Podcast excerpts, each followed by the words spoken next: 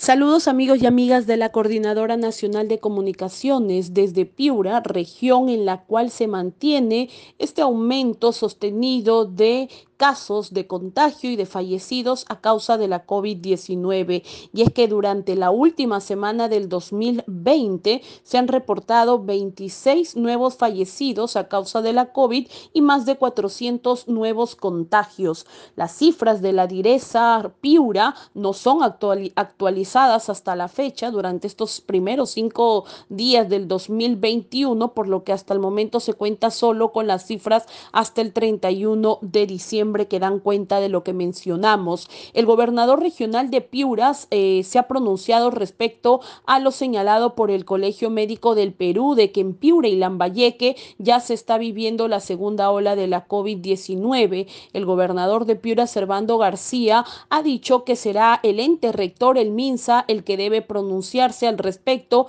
que sin embargo desde la región están esperando los 250 millones de soles que han solicitado para hacerle frente a este rebrote, como lo llaman también otros especialistas del sector salud. En Piura eh, ha llegado en los últimos días más de 320 balones de oxígeno para los centros de salud y se está a la espera de que se habiliten 20 camas UCI más que se sumarían a las 74 que hay actualmente, pero que sin embargo están totalmente ocupadas hasta la fecha en los diferentes hospitales de la región Piura. Lo que sí aún hay capacidades para camas de hospitalización, sin embargo, en lo que respecta a cuidados intensivos ya no lo hay. También se ha solicitado estos recursos para poder contratar a personal especializado que pueda atender a los pacientes de moderado a grave con la enfermedad de la COVID-19. Las playas siguen cerradas hasta el próximo 17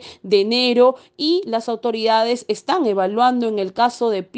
Solicitar que se autorice cuarentena focalizado en algunos distritos donde se está aumentando el contagio de la COVID. Esta es la información desde Radio Cutibalú de Piura, informó Cindy Chandubí para la Coordinadora Nacional de Comunicaciones.